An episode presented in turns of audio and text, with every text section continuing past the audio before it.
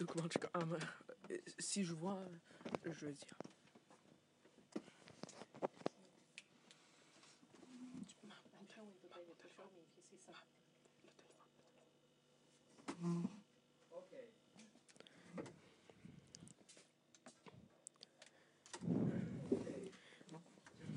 I invite you to open the Word of God to 1 Peter 4, the fourth chapter of Peter's first epistle.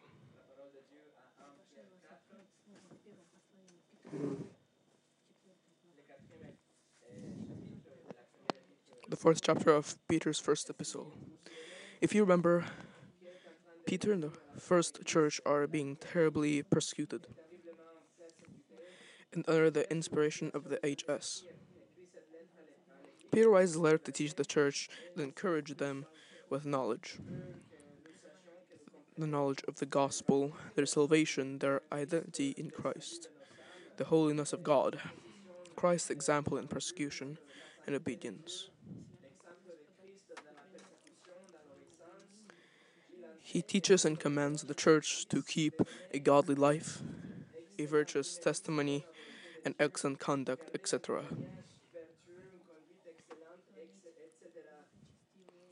But then he came to a point in chapter 4 when he continues admonishing the church to preserve in the midst of a God hating culture, a Christ persecuting society. In his mind, the greatest light of hope he could think of is to encourage the church by reminding us that the end is near.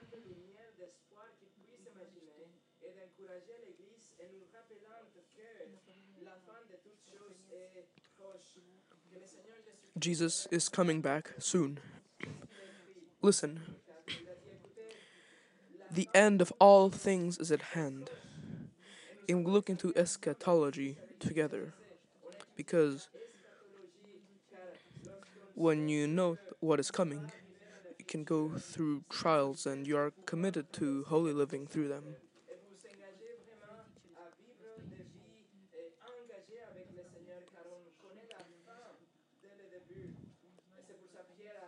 That's why Peter commands the, ch- the church to love, be prepared in their thinking, to love, and to serve each other.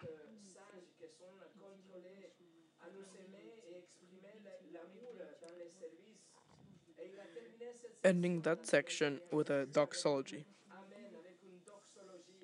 Because that's what theology and eschatology fuel. Doxology. Peter is in that spiritual summit, praising God, saying to him to be, uh, saying that to him belong all the glory. Through Jesus Christ, that he is eternally glorious, and seals his doxology with a heartfelt Amen. He says, "Let it be done. Let us glorify you bef- uh, because of who you are, as we live and love and serve each other while we wait for your return." For that high place of praise. From that high place of praise. It is like if Peter comes down from the clouds and recenters his focus again. And from looking up to the heavens and the glory of God, he now looks down to the brothers to their exile, their suffering, their, pers- their persecution, their lives in the midst of, of wolves and fire, which is the theme in this new section. Verse 12 to 19. That concludes chapter 4.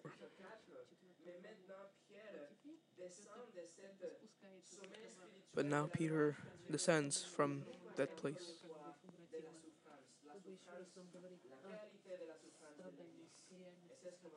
And that is what we're going to see today. But before we continue, we pray. Lord, we don't want to suffer, but we know that it will happen. We don't want to suffer for our own things, for bad choices, but want to suffer for your justice. Yeah. Have convictions that are in line with you. Please use this letter that you inspired to encourage the churches today and prepare for this moment. Lord, give us the heart to receive, and that your name be blessed. Amen. The title The Fiery Trial. Let us read verse 12 to 19, knowing that our focus will be verse 12 to 13.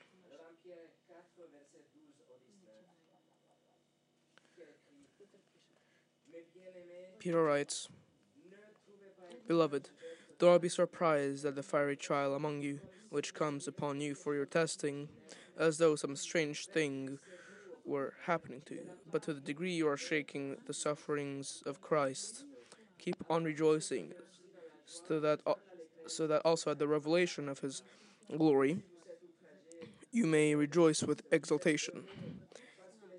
If you are insulted for the name of Christ, you are blessed, because the Spirit of glory and of God rests on you. Make sure that none of you suffers, that none of you suffer suffers as a murderer or thief or evildoer or a troublesome meddler. But if anyone suffers as a Christian, he's not to be put to shame, but it is for uh, to glorify God in this name. For it is time for judgment to begin with the house of God. And if it begins with us first, what will be the outcome for those who do not obey the gospel of God? And if it is with difficulty that the righteous is saved, what will become with the godless man and the sinner? Therefore, those also who suffer according to the will of God must entrust their soul to a faithful Creator in doing good. Let us open our text on five trials. One, the beloved in trials. Two, the certitude if trials. Three, the kind of trials. Four, the attitude of trial in trials, and finally, the purpose of trials. Number one, the be- the beloved in trials. 12a, verse 12a. Beloved, do not be surprised at the fiery trial among you. The very first thing that we notice is the word beloved. Here, Peter introduces a third big section in this epistle.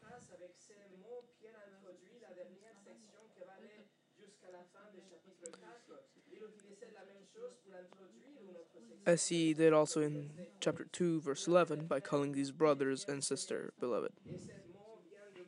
From the word from a from a word th- that perfect sacrificial divine love Peter reminds them that they are his beloved. He really feels for them. He cares for them. In fact he writes to them because he loves them. Peter instructed the church to love f- fervently each other twice. In chapter 1 verse 22 and a few verses earlier in chapter 4, verse 8. He commands not a superficial love, but a fervent one.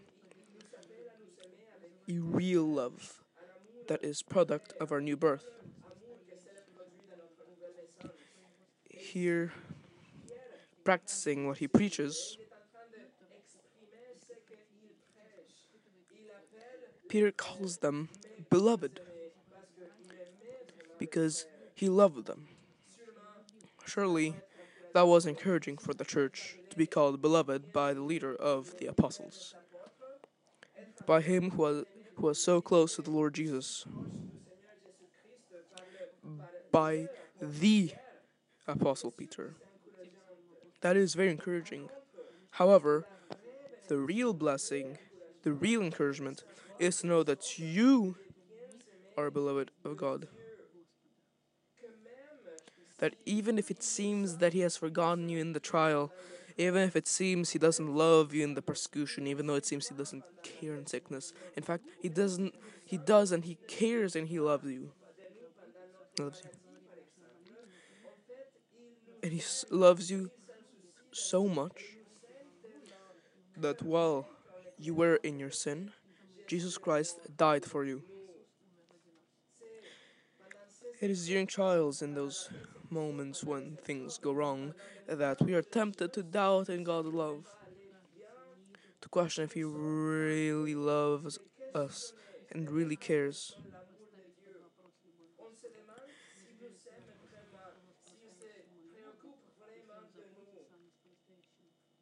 Yet, this is a sweet reminder of God's eternal and unchanging love for His people. Because before He created the universe, He had already set His love in each Christian. Il avait déjà placé son amour sur chacun de nous, sur chacun de nous les chrétiens. Laissez-moi vous montrer dans Éphésiens chapitre 1. Turn to Ephesians chapter 1. Moi à Éphésiens chapitre 1.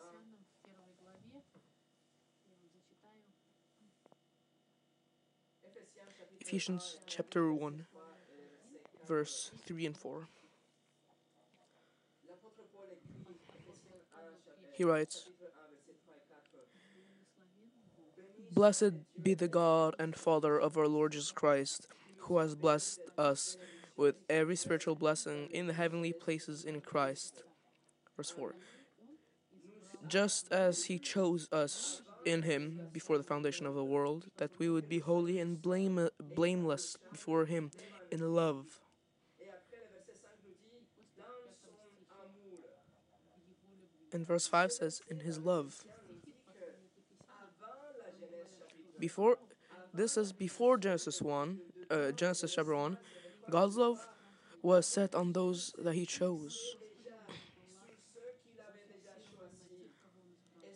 His choosing was based on his love. And once he set it on you, it'll never increase or decrease.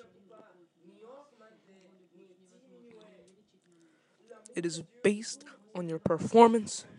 It's not based on your performance as a Christian, but on whether or not you are a Christian. It, it is not dependent on your discipline as a believer, but on whether or not you are a believer.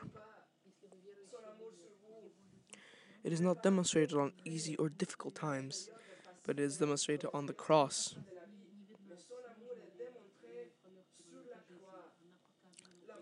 God's love for you is perfect, eternal, and in spite of you.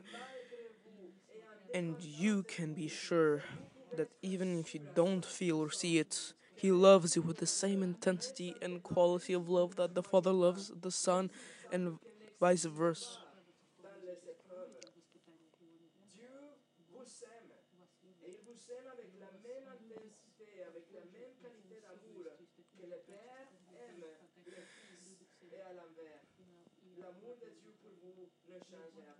The love of God for you will never change. L'évangile de Jean chapitre 17 In John 17, Jesus prays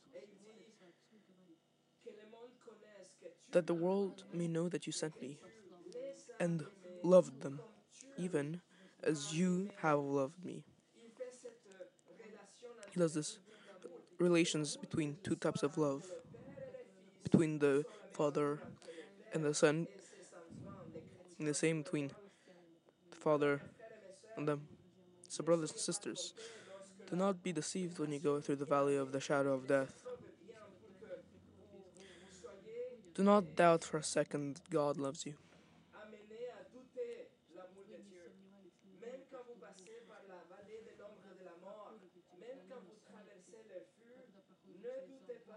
Do not doubt for a second that God loves you. And He cares for you. And He will be with you through it all. rien ne changera l'amour de Dieu. Regardez le- l'épître aux Romains chapitre 8. Turn to Romans chapter 8. L'épître aux Romains, Romans chapter 8 c'est quelque chose d'étonnant ici. something surprising here. Romains chapitre 8. Romans chapter 8, verse 35 39. Who will separate us from the love of Christ?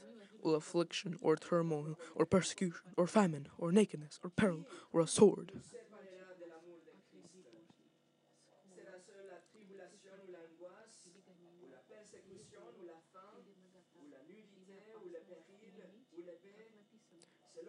Just as it, as it is written, For your sake we are being put to death all day long. We were counted as sheep for the slaughter. But in all these things we overwhelming, overwhelmingly conquer through him who loves us. For I am convinced that neither death, nor life, nor angels, nor rulers, nor things present, nor things to come, nor powers, nor height, nor depth, nor anything create, not, uh, uh, nor any other created thing will be able to separate us from the love of God, which is in Christ Jesus our Lord.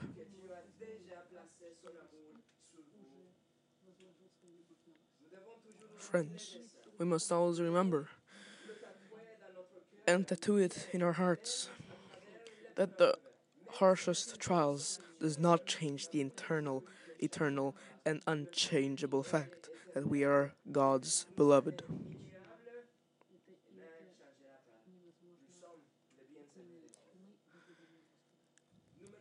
Number two, the certitude of trials. La certitude de cette preuve. Et pour ça, on revient à 1 Pierre chapitre We go back to 1 Peter chapter 4. On a vu que Pierre commence cette nouvelle, nouvelle section Peter opens the new section in a very pastoral tone with love, but not at the expense of truth. pastoral, ce n'est pas au détriment de la vérité, car il va affirmer la dure vérité de la Because he'll sign the, the hard truth of suffering. Verse 12 Beloved, do not be surprised at the fiery trial among you, which comes upon you for a testing, as though some strange thing were happening to you.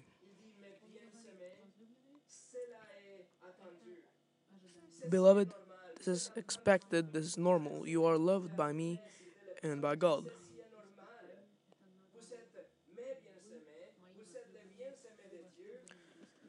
But that doesn't remove you from the reality of trials. Do not be surprised. And Peter uses a word in Greek that means literally this a psycho a really strong psychological feeling. I think that was that shock from something that is new.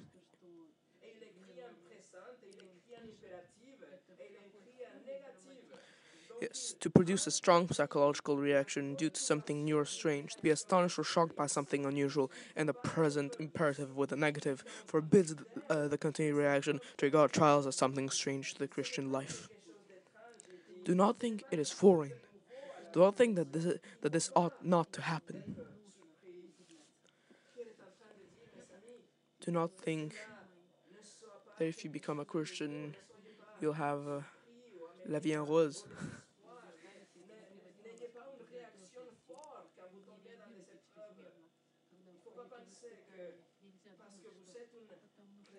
chrétienne think that if you become a Christian, you won't have trials.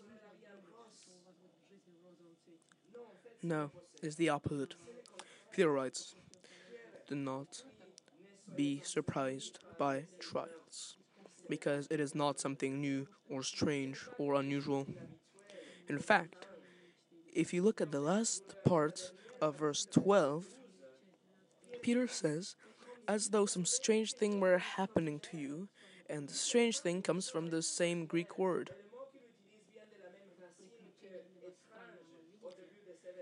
It is nothing new, unusual, uncommon, unexpected.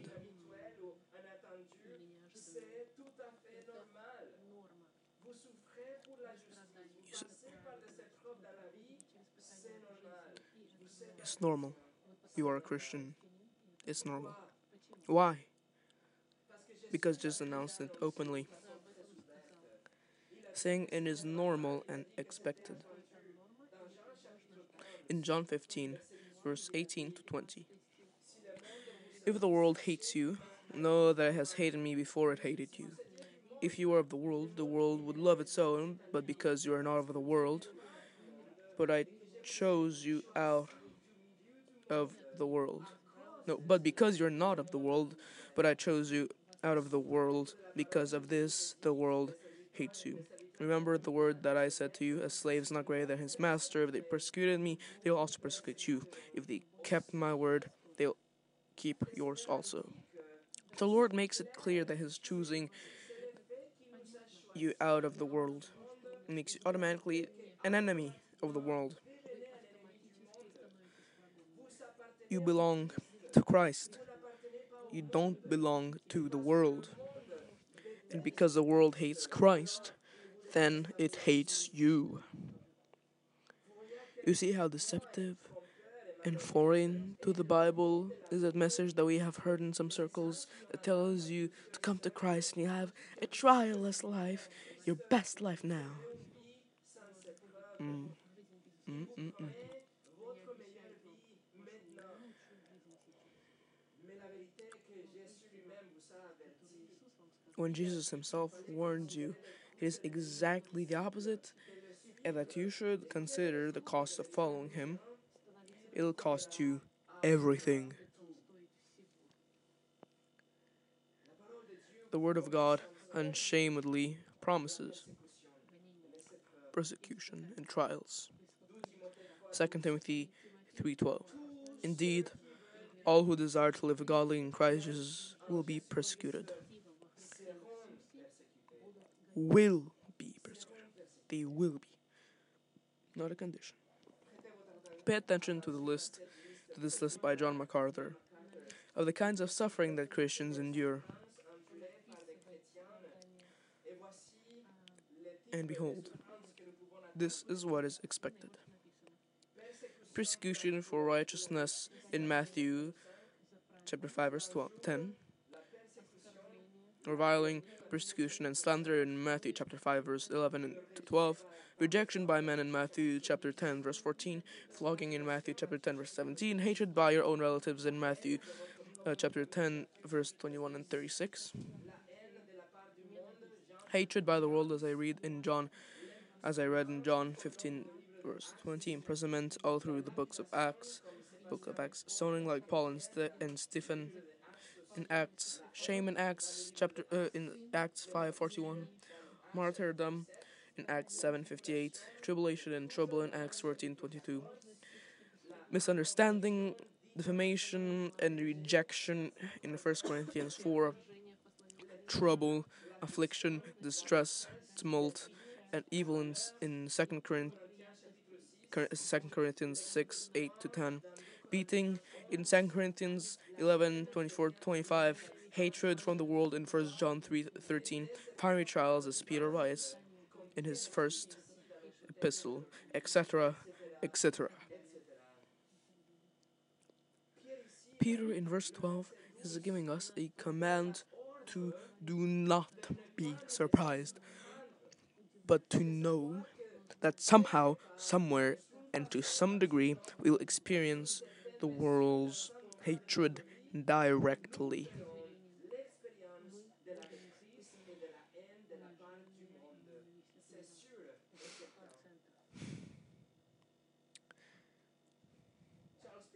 Spurgeon said, God has redeemed us and called us by our names, and we are His, and we might therefore draw the conclusion that we should live at the at our ease, enjoy all manner of luxuries, and, as the chosen people of God, be protected from every wintry blast. Beloved, it is not so. If you are heirs of the kingdom of God, you are also most assuredly heirs of tribulation. If you are soldiers in the army of Christ, you are not intended to win the victory without a conflict. And if you are ordained to wear a crown above, you are certainly equally ordained to bear a cross below. There. there. Number three, the kind of trials. Verse 12 Beloved, do not be surprised at the fiery trial among you, the fiery trial among you, which comes upon you for testing, as though some strange thing were happening to you. The Greek says, Don't be surprised at the burning among you.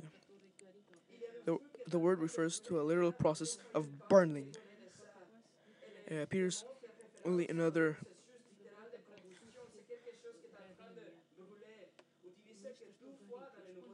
only second time two uh, only another two times in the New Testament that's in Revelation 19 when John describes Babylon that is literally burning it appears here to denote the intensity of their trials but also the literal burning of brothers and sisters by Nero and the Romans.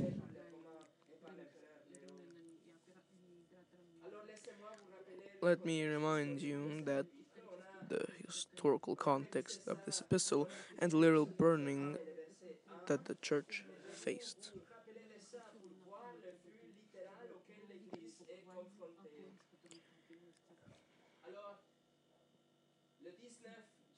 On July 19th, 664 AD, the capital of the world, Rome, burnt to the ground. Buildings and houses were built out of wood, and next to each other, the fire spreads rapidly, making it impossible to put it off.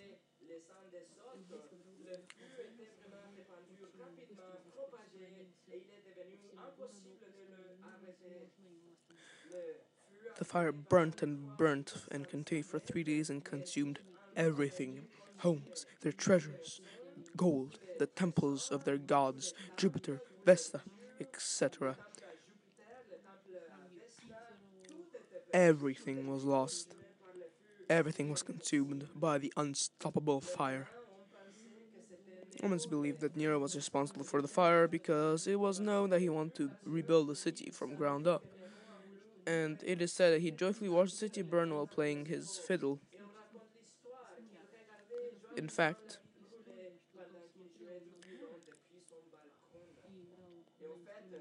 people tried to put out the fire, but Nero's soldiers hindered them because that's what he wanted. The fire burnt everything. In fact, after fire, he did build the Domus Aurea, Latin for House of Gold, as a massive complex that included pastures of flocks, groves of trees, vineyards, 300 rooms, an artificial artificial artificial lake, and a colossal 35 meter bronze statue of himself. Colossal, 35 meter bronze statue of himself. The statue alone was so massive that years later the Emperor Hadrian relocated it and used 24 elephants to move it. They transported it next to the Flavian Amphitheater and later became the Colosseum that took its name from the colossal statue next to it. Nero rebuilt Rome after the fire, but the people were so devastated having lost everything that Nero needed to divert the attention away from himself, and so blamed the Christians for burning Rome.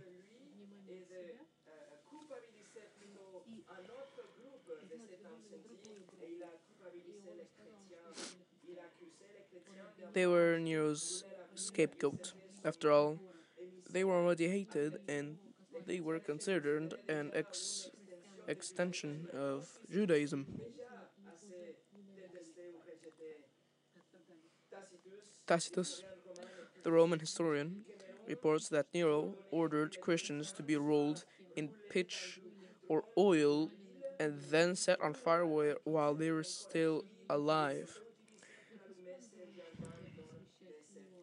And uses them as torches to light up his during parties. For the next 200 years, Christians were imprisoned, racked, seared, broiled, burned, scourged, stoned, and hanged, lacer- lacerated with hot knives and thrown on the horns of wild bulls.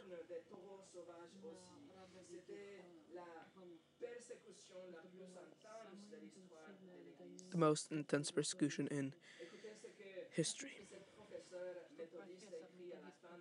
in church history. H.B. Workman. Made this prof- uh, professor late 1800s. For, two uh, for 200 years, from Nero on, the leaders among the Christians were branded as anarchists and atheists and hated accordingly. For 200 years, to become a Christian meant the great renunciation, the joining of a despised and persecuted sect.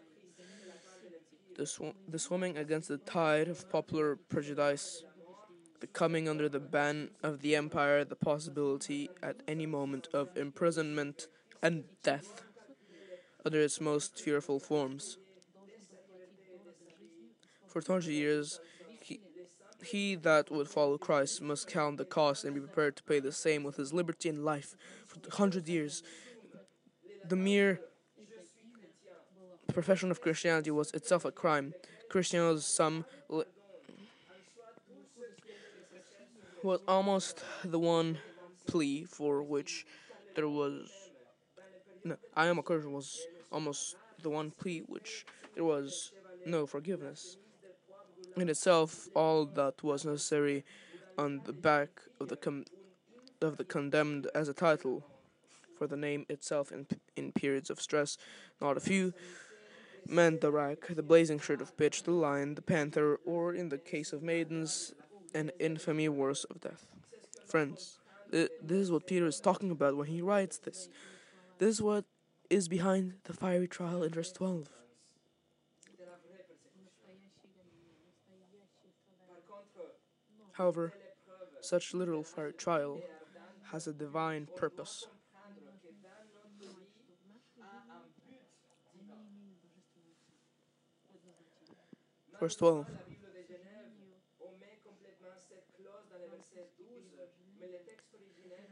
The original text says, These trials come to test us.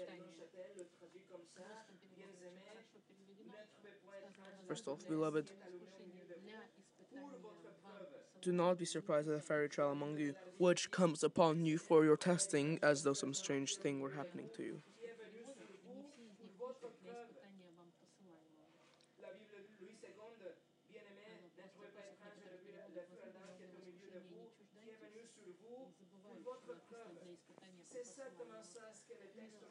This is exactly what it is. What it is. Trials come to test us. As horrible as history tells us this period was. Peter doesn't see it as a fire that will destroy them, but rather a fire meant for their testing. The same word used in chapter 1, verse 6 for trials. un test, c'est une épreuve. Et littéralement, c'est utilisé pour nous dire que le résultat de cette épreuve, c'est quelque chose de positif. Le résultat attendu est positif. C'est-à-dire que le feu euh, n'est pas destiné à nous détruire. Le feu, c'est le feu du raffinement. But here it is used in a positive sense, as if the outcome expected is something positive. There is, this is not a fire that is meant to destroy, but it is the refiner's fire. The intensity the, that purifies precious metals. Only valuable metals are melted through fire.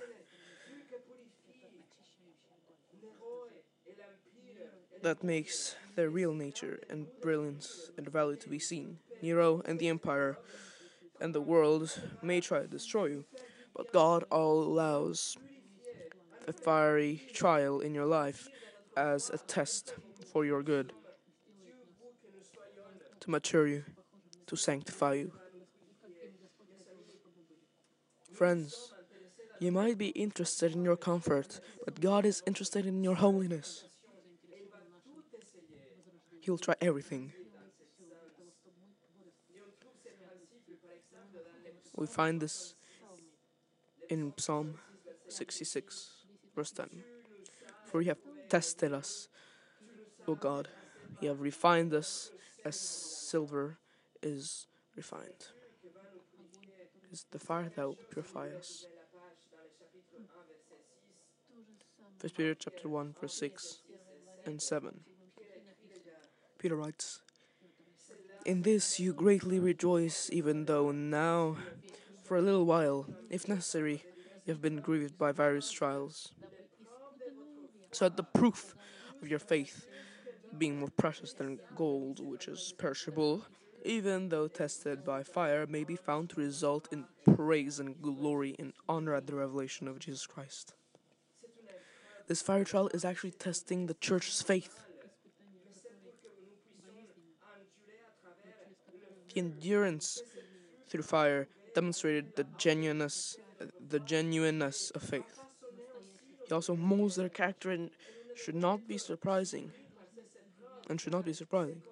It is part of the Christian life. You will be tested. You will be tested.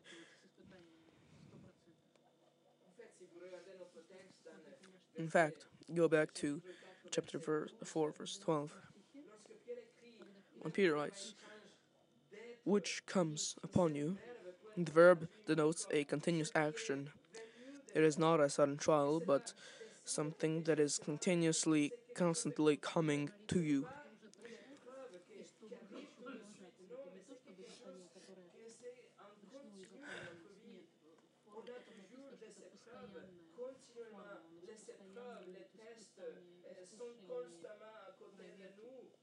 Are always us. And that is why he ends verse 12 reiterating that this shouldn't be a surprise.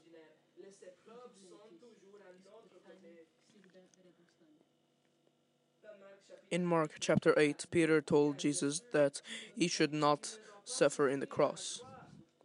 He thought it was strange that his master would suffer. But now, Peter knows that it is strange if a, if a Christian should not, does not.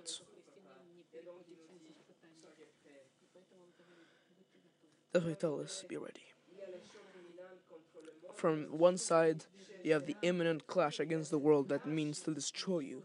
From the other side, though, you have the sovereign hand of a God that used that fire to pur- purify you.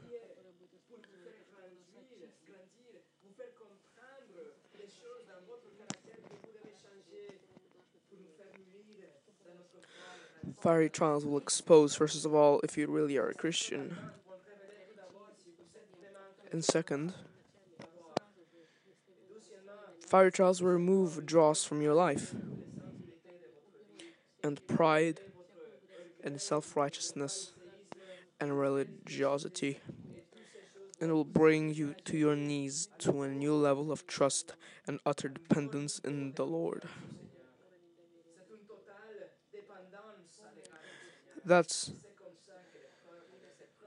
the kind of trial, a purifying, a purifying fire to purge you, to cleanse you, to prove you.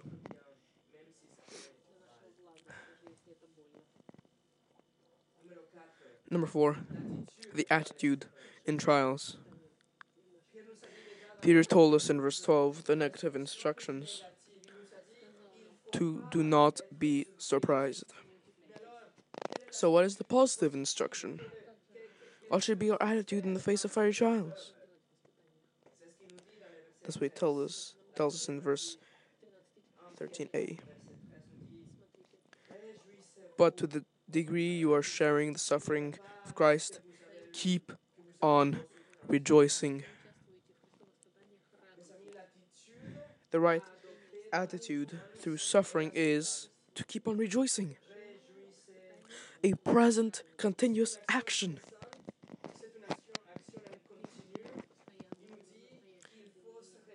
How can this be? Peter explains that in the measure we share the suffering of Christ,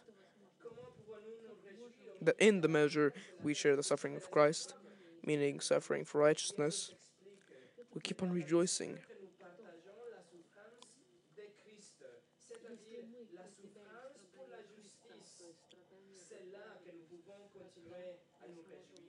We keep on rejoicing, and of course, because it's simply simply proves that we are on the same team, that we are following the same God and defending the same scriptures as the Lord.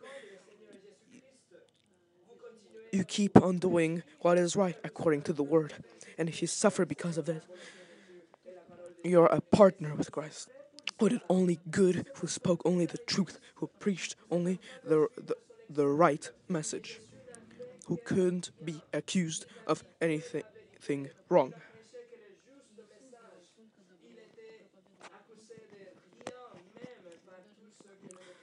Even by those that hated him, he had the perfect character, he never sinned.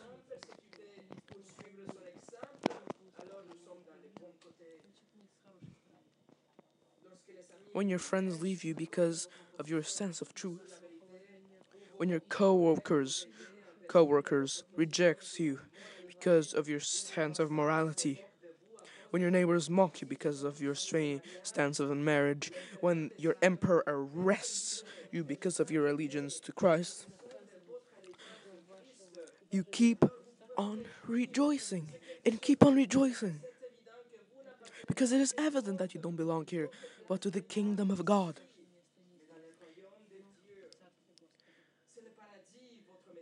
There's what Jesus said in the Beatitudes.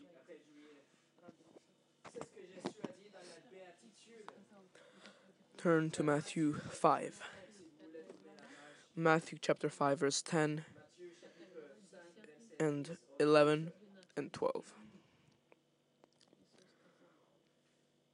Bl- uh, Jesus said, Blessed are those who have been persecuted for the sake of righteousness, for theirs is the kingdom of heaven. Verse 11.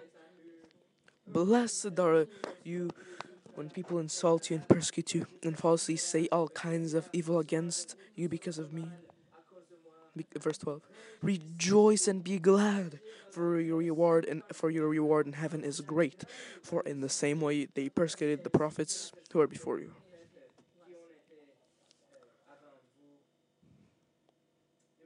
Friends, what a paradox. But you are blessed. You are a recipient of God's favor. When you are persecuted for righteousness, rejoice and be glad because you belong to heaven. And you are following in the footsteps of the prophet and the Lord Himself. This is not suffering for suffering. This is not suffering for rebellion, but suffering as a hero that would stand no matter what. For the sake of his conscious, conscience, his convictions, and his mission. Peter knew this firsthand. In Acts 5, he is arrested with other apostles, and the Bible says in verse 40 and 41 after calling the apostles in and beating them they commanded they commanded them not to speak in the name of Jesus and then released them.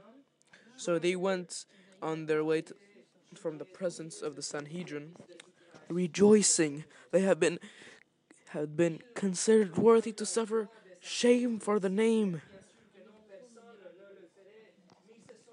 They didn't rejoice in the beatings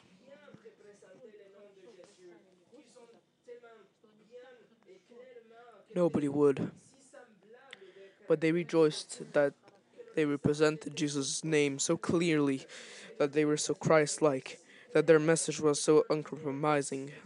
Uncompromising.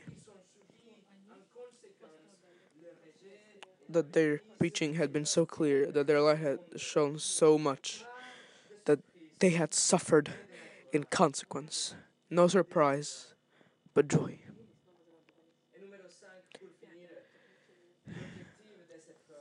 Finally, number five, the purpose of trials. Peter tells us the purpose of the trial, and the purpose of keeping on rejoicing.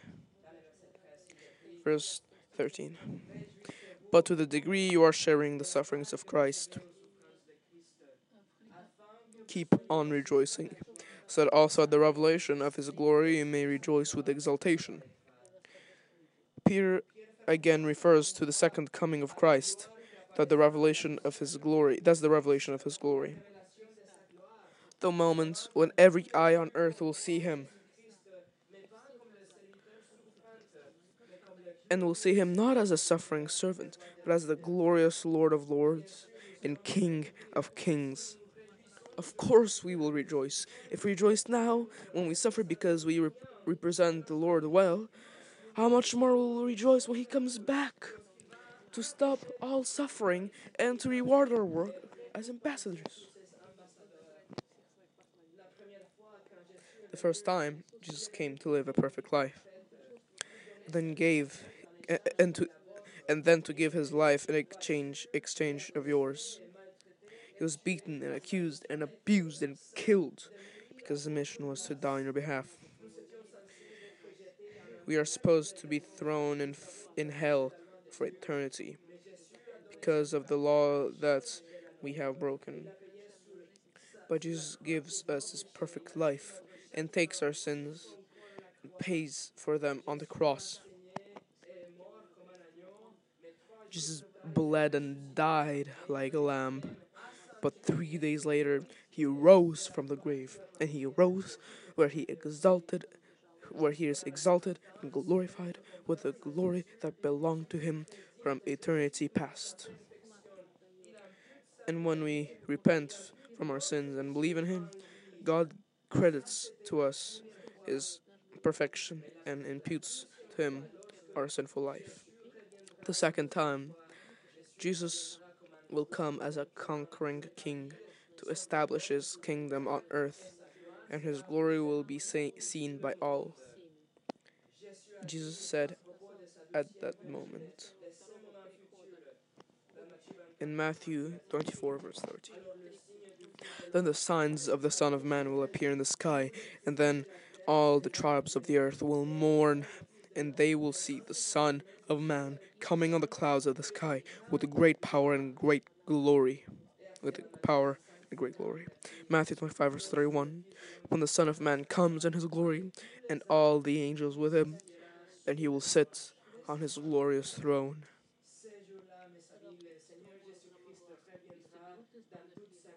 That day when the Lord Jesus Christ returns in all his splendor, those that have suffered for righteousness, they will rejoice with exultation, which is an extraordinary degree of supreme joy. Right now, we keep on rejoicing, but one day we will be totally overjoyed in a rapturous joy when he comes back. Friends, let us keep on rejoicing when we face trials, no matter the degree or intensity. But remember that we are beloved of God and nothing will change that.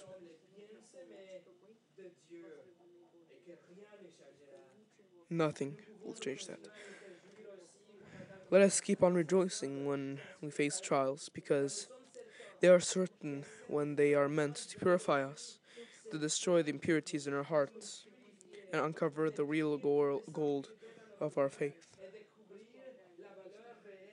Let us rejoice because ultimately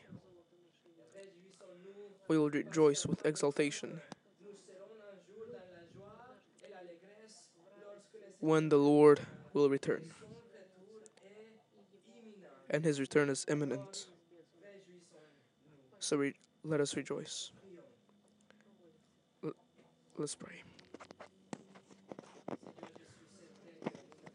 Lord, it's true we don't want to suffer. So it's scary. We don't want to think of it. We, but recognize that you decided to remind us how how suffering is real. Help, Lord, help us. We don't want to suffer suffer for our own rebellion.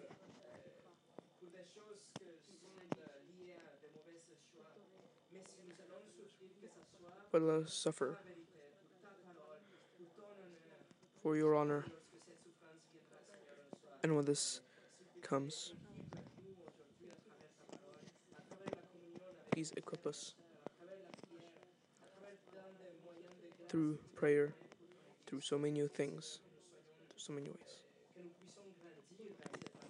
Let us grow and mature and rejoice and rejoice when you come.